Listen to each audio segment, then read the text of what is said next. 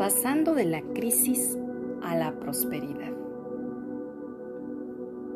Es posible integrar las partes de nuestra vida, la interior y la exterior, la personal y la social, la intuitiva y la relacional, la femenina y la masculina, lo que nos llevará de forma natural a enriquecer una cultura integrada. Recuerda, estar en contacto con la naturaleza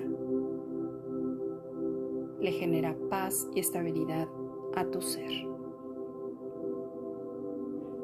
Yo soy tu amiga Annie Girón. Gracias, gracias, gracias.